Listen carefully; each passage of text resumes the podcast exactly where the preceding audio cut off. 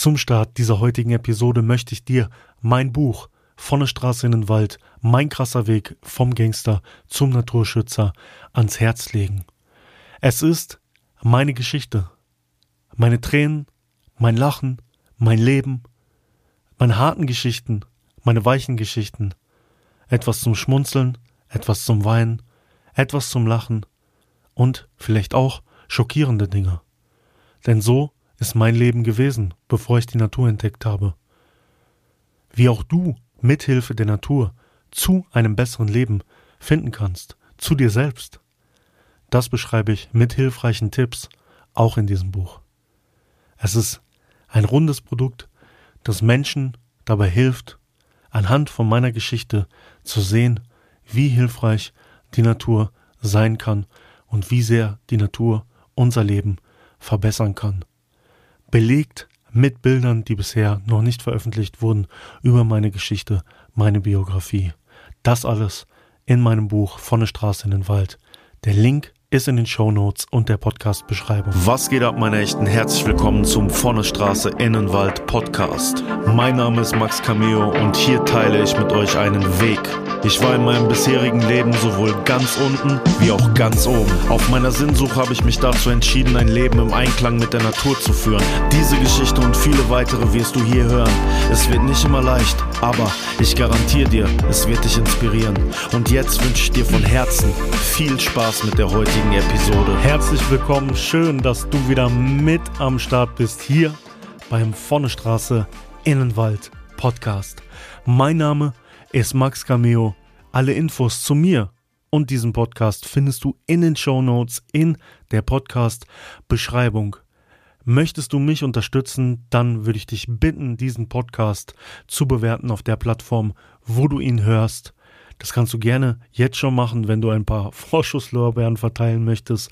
Ansonsten gerne, nachdem du die heutige Episode gehört hast und sie dir hoffentlich einen Mehrwert gebracht hat. Die heutige Folge kommt einen Tag später als üblich raus. Normalerweise kommt der Podcast ja donnerstags. Aber ich hatte ja, die letzte Zeit sehr viel zu tun mit Reisevorbereitungen, denn für mich heißt es morgen, dass ich mich mal wieder auf den Weg in die USA mache. Letztes Jahr habe ich ja diese große Reise gemacht, über die ich auch teilweise im Podcast gesprochen habe, als es um die Navajo Nation ging, wo ich aber auch mein altes YouTube-Steckenpferd, die Hood-Folgen nochmal habe aufleben lassen und Freunde von mir in Compton besucht habe. Und dieses Jahr ist es so, ich bin ja nicht der Vielflieger, also ihr werdet mich nicht erwischen, wie ich von hier nach B und A nach C und wie auch immer fliege. Ähm, ich fliege, wenn, dann schon sehr bewusst und diese Reise ist tatsächlich auch wieder eine sehr bewusste Reise, die nicht einfach dem Zweck dient, die Füße in die Sonne zu legen, sondern ich besuche Freunde von mir von den Medawakantuan Dakota, die mich eingeladen haben, an ihrem Powwow teilzunehmen.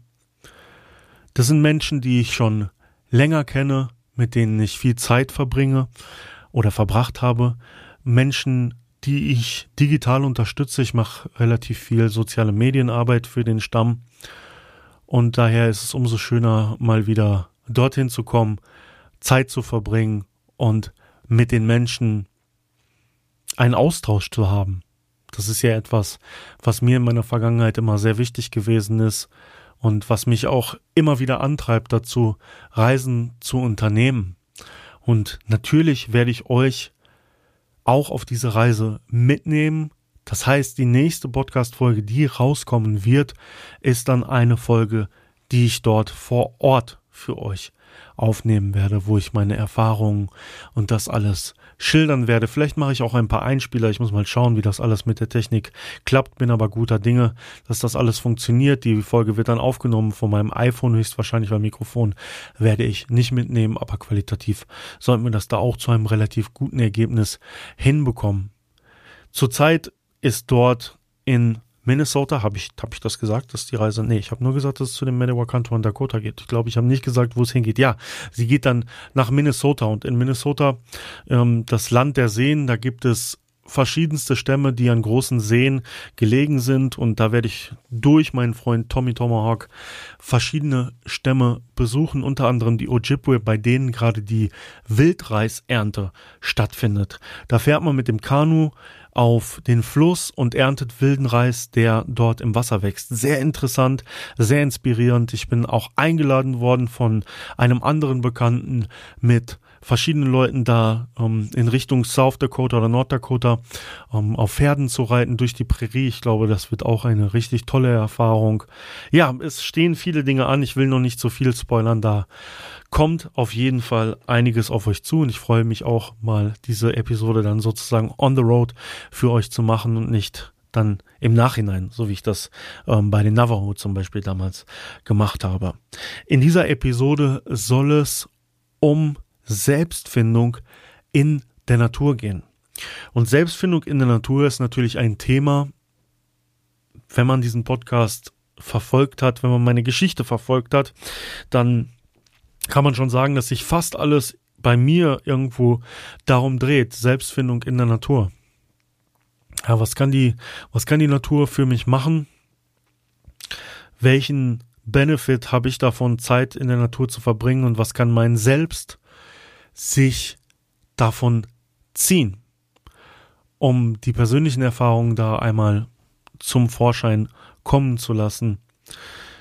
Ich habe, wann immer ich in welcher Situation auch immer in meinem Leben stand und es mir schlecht ging, ich nicht wusste, wohin, ich manchmal auch tatsächlich so, ja, verloren mit mir selber war, ich nicht mehr wusste, wer ich bin, Zeit in der Natur verbracht. Früher aber viel zu wenig. Trotzdem war die Natur immer ein Anlaufpunkt, wo ich mir dann wieder so viel Energie geholt habe, dass ich dann weitermachen konnte, meistens mit negativen Dingen. Aber selbst damals habe ich diese Selbstfindung immer wieder spüren können und auch nur so kurz dieses Durchblitzen hat damals den Stein eigentlich dafür gelegt, was ich heute versuche zu vermitteln und was ich für mich selber natürlich auch entdeckt habe, dass konstante Zeit in der Natur dazu führt, dass wir näher an uns selbst kommen, dass wir näher an unserem natürlichen Ich sind. Und das ist etwas, was bei all der Selbstoptimierung und all dem, was Selbstfindung vielleicht auch heute bedeutet, etwas ein bisschen so ein Gegenstrom ist, ein bisschen ein anderes Konzept ist. Da ich ja sage, dass die Natürlichkeit des Seins in der Natur einfach sein kann. Dass wir dem nichts mehr beimischen müssen. Dass wir auch keine Denkprozesse irgendwo anstellen müssen, um uns in der Natur zu finden, sondern dass dieser Prozess, sich selber in der Natur zu finden, ein natürlicher Prozess ist, bei dem man einfach nur Zeit in der Natur verbringen muss. Und der Beweis dafür, dass das so ist, den habe ich in meinem eigenen Leben geliefert. Wenn wir uns jetzt gerade noch mal daran erinnern, was ich gerade gesagt habe, ein Beispiel, als ich damals aus dem Rockerleben ausgestiegen bin und diese Lungenentzündung hatte und es mir so schlecht ging, da gab es danach Momente, wo ich die ersten Spaziergänge wieder für mich selber gemacht hatte und meine erste Kraft wieder für mich selber gefunden habe und das ganz stark gespürt habe. Ich bin da wie so ein einsamer Wandersmann durch die, durch die Feldwege, durch die Waldwege gelaufen und habe ganz intuitiv gespürt, wie ich zu mir zurückkomme, wie ich glücklich und sicher bin, denn ich war zu diesem Zeitpunkt sehr, sehr, sehr unsicher. Ja, ich hatte alle Zelte irgendwo abgebrochen, diese ganzen Jahre, die ich in diesen verschiedenen Milieus verbracht hatte, die begannen hinter mir zu liegen und das hat natürlich eine riesige Lücke irgendwo in meinem Selbstbewusstsein auch aufgerissen. Und vorher kannte ich nur Selbstbewusstsein kommt daher, dass ich irgendwas mache, irgendwas repräsentiere, irgendwas tue, um dieses Selbstbewusstsein zu schaffen. Und auf diesen Spaziergängen habe ich das erste Mal gemerkt, dass Selbstbewusstsein einfach bei dem Bewusstsein in der Natur entstehen kann. Wenn du auf der Suche nach einem unvergesslichen Erlebnis mit der Natur bist, dann ist Natur und Survival genau das Richtige für dich. Konzepte, die ich entwickelt habe, um Menschen näher an die Natur zu bringen. Von Tages-Survival-Kursen über Outdoor-Übernachtungen bis hin zu Baummeditation und Kräuterwanderungen. Natur-survival.de oder klicke in der Podcast-Beschreibung auf den Link. Ich freue mich auf dich.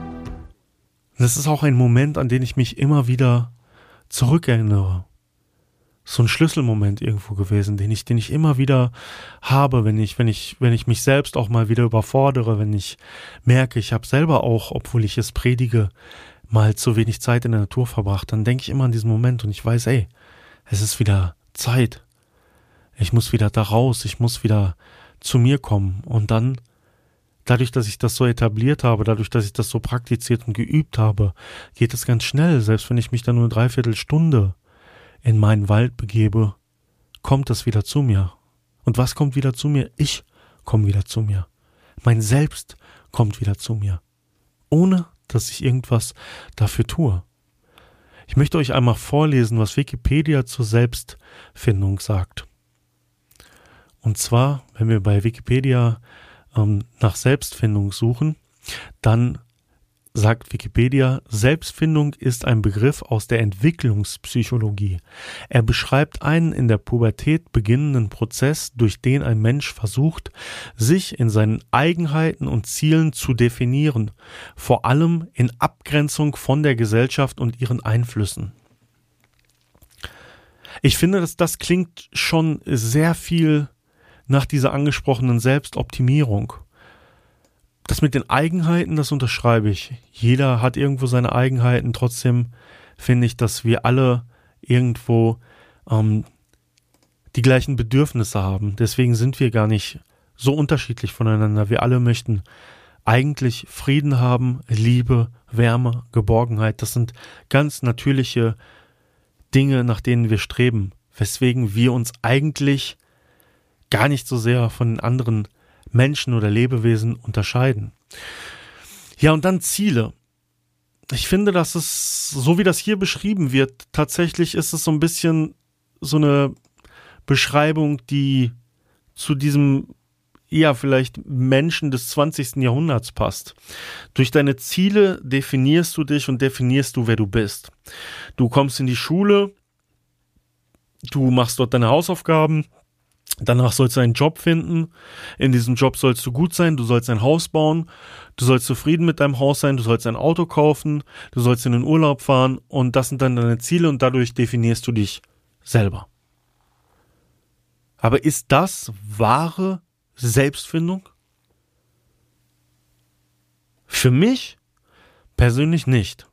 Deswegen finde ich diese Beschreibung hier eher inspiriert davon, dass es eine Idee gibt, was das Selbst werden muss und nicht die Erkenntnis darüber, was das Selbst ist.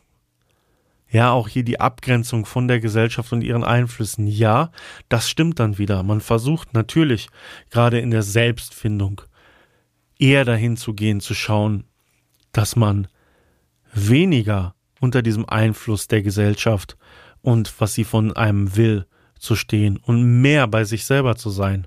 Nur ist diese Selbstfindung dann ein so individuell definierbares Ding, was wir dann halt durch Ziele definieren müssen? Eigentlich nicht, wenn wir davon ausgehen, dass wir alle die gleichen Grundbedürfnisse haben, die gleichen Dinge, die wir lieben, die wir mögen. Jeder Mensch möchte Geborgenheit. Ja, das ist kein Ziel, was ich definieren muss, sondern das ist ein natürlicher Instinkt, den wir haben. Wir möchten uns geschützt fühlen. Und die Gesellschaft ist eher der Faktor, der dafür sorgt, dass wir weniger von diesem natürlich empfundenen Schutz finden. Ja, die Gesellschaft natürlich sichert uns ab in einem gewissen Sozialsystem, Krankenversicherung, das alles. Ja? Aber das hat wenig mit dem Selbst zu tun. Das heißt, in der Definition diese Ziele, die würde ich fast rauslassen. Ich würde mehr dahin gehen, was natürliche Selbstfindung ist, dass das Selbst auch nicht irgendwo definiert werden muss, sondern dass das selbst etwas ist, was freigelegt wird. Wenn wir davon ausgehen, dass wir alle die gleichen Grundbedürfnisse haben und wenn wir davon ausgehen, dass Natur zum Beispiel für uns alle etwas ist, was uns heilsam und schön vorkommt,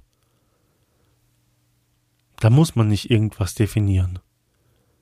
Dann ist man schon ganz nah beim Selbst.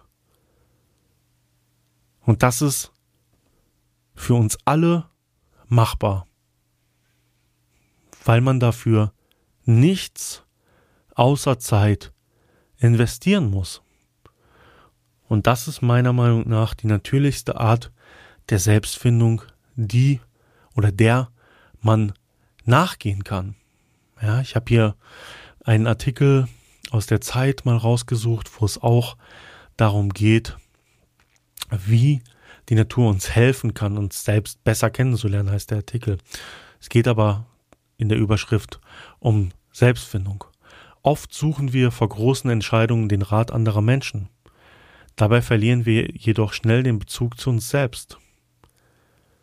Ja, das bezieht sich dann auch wieder darauf, dass wir gesellschaftlich irgendwelche Normen erfüllen, deswegen andere Menschen fragen, deren Ratschläge sich von dem entfernen, was uns eigentlich natürlich angelegt ist, weil die anderen Leute auch nicht bei sich selbst sind. Ich glaube schon, dass es sehr weise Menschen gibt, die wir immer um Rat fragen können und die auch immer den richtigen Rat für uns parat haben. Die Frage, und das finde ich ganz interessant hier bei dem Artikel, ist allerdings, brauchen wir das überhaupt? Wenn wir den Rückbezug zu uns selbst über die Natur machen? Ja? Kann etwas schlauer, praktischer sein als die Natur? Kann ein Mensch mehr sagen als die Natur? Ich weiß es nicht. Ich habe ja gesagt, es gibt Menschen, die ich für sehr weise halte, die diesen Part übernehmen können. Aber, und das hat dieser erste Satz eigentlich relativ gut eingeleitet, ähm, anders als ich es jetzt ähm, für mich definiere, aber trotzdem auf den Punkt gebracht, dass wir gar nicht auf andere Menschen hören müssen, sondern dass wir nur auf die Natur hören müssen. Denn wenn wir auf die Natur hören, Falls du Interesse daran hast, dir ein Tattoo stechen zu lassen, dann schau mal auf der Seite hillsidetattoo.de vorbei. Mein Tattoo-Studio im Sauerland seit über 10 Jahren. Ich und mein Team freuen uns darauf, deine Ideen unter die Haut zu bringen. hillsidetattoo.de oder Link in der Beschreibung. Hören wir im Grunde genommen auf unsere innere Stimme. Und das steht hier auch ganz schön in diesem Artikel. Natur wertet nicht. Das Besondere an der Naturzeit ist die völlige Abwesenheit einer Färbung der eigenen Gedanken und Wahrnehmungen durch Wertung oder Reaktionen anderer Menschen. Ich sage jetzt mal zum Beispiel. Ein Baum hat keine unterschwellige Erwartungshaltung, ein Baum urteilt nicht. Die Natur kann nur annehmen. Sie lenkt uns auch nicht unbewusst in eine Richtung, sondern zeigt uns auf, was in uns ist. Sie dient als neutraler Spiegel unseres Selbst. Das ist sehr gut gesagt, denn das beinhaltet tatsächlich das, was ich am Anfang schon gesagt habe. Anzunehmen, dass uns andere Menschen jetzt unterbewusst in irgendeine Richtung lenken, finde ich, wenn man sehr weisen Rat annimmt, jetzt nicht so gut gesagt, aber da kann natürlich die ähm, natürliche Färbung aus der Erfahrung des Autors, der Autorin hier mitschwingen, die einfach immer die Erfahrung gemacht hat, dass andere Menschen versucht haben zu manipulieren oder zu lenken was natürlich auch immer die Gefahr ist, wenn man sich anderen Menschen anvertraut. Trotzdem halte ich es selber auch für wichtig, gerade über Gefühle teilweise mit anderen Menschen zu sprechen. Aber alles, was hier vorher geschrieben wurde und auch danach, ist absolut richtig. Ja? Die Natur ist ein neutraler Spiegel unseres Selbst. Versteht ihr das? Ein neutraler Spiegel unseres Selbst. Das heißt, all das, was wir an Reflexionen in der Natur sehen, sind eigentlich Reflexionen von uns selbst. Ja? Denn wir sind Natur.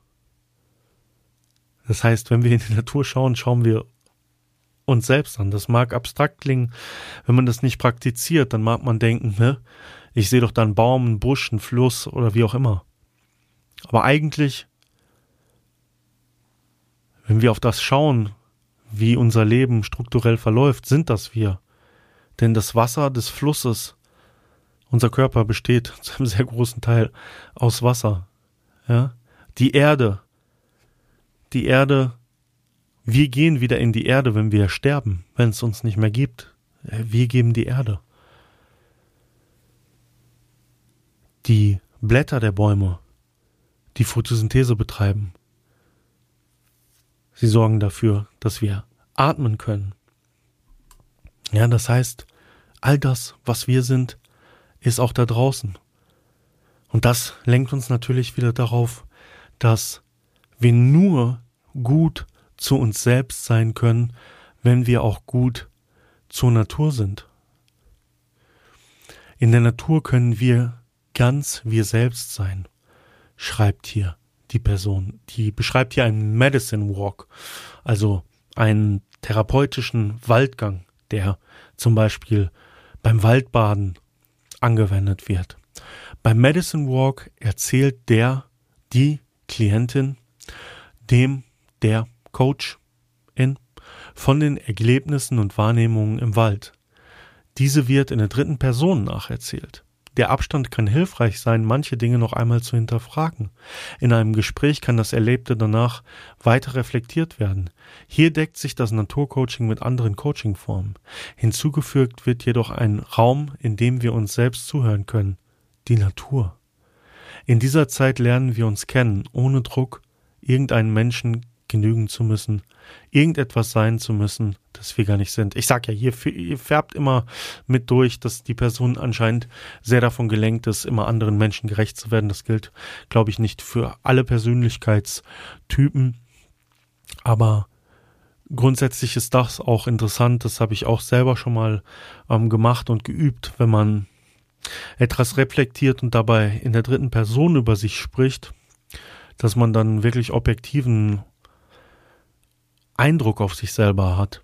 Ja, wenn wir jetzt rausgehen oder ihr euch vornimmt und sagt so, morgen möchte ich damit anfangen, meine Selbstfindung in der Natur zu beginnen, wenn ihr danach einfach mal in der dritten Person aufschreibt, was ihr so erlebt habt oder das vielleicht dann jemandem, dem ihr wirklich vertrauen könnt, erzählt, dann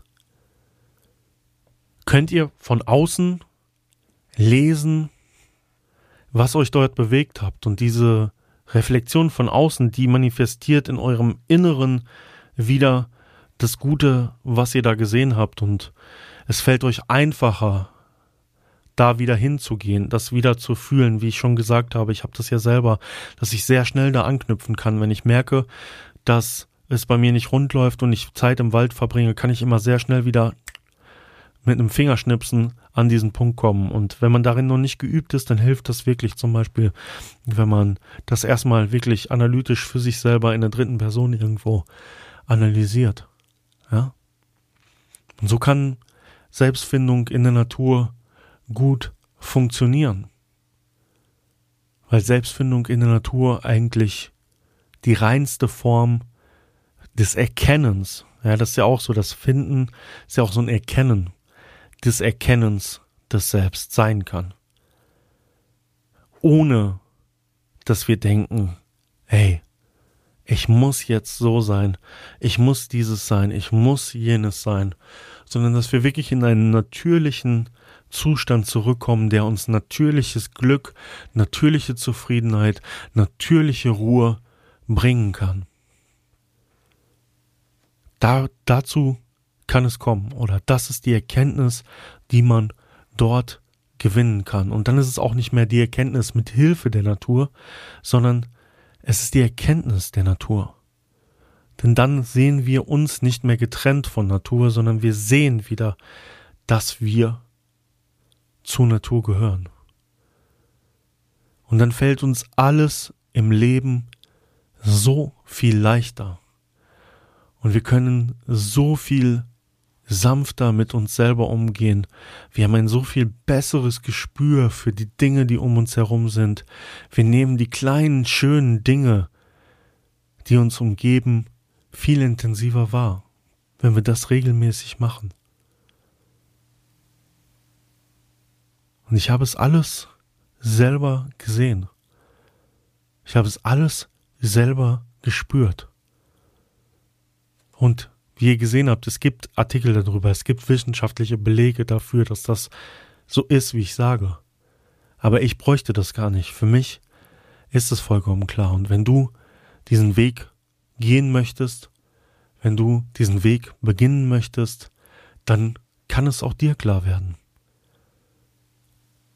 Denn das Selbst in der Natur ist Klarheit. Damit möchte ich die heutige Episode abschließen. Ich hoffe, es war ein Mehrwert für dich und wir hören uns in der nächsten Episode dann aus Minnesota und dann erzähle ich euch, was ich da so erlebt habe. Bis dahin, nicht vergessen, den Podcast zu bewerten. Check meine anderen sozialen Medienplattformen aus. Alles ist in den Show Notes, in der, der Podcast-Beschreibung verlinkt. Vielen Dank bis dahin. Ich bin draußen.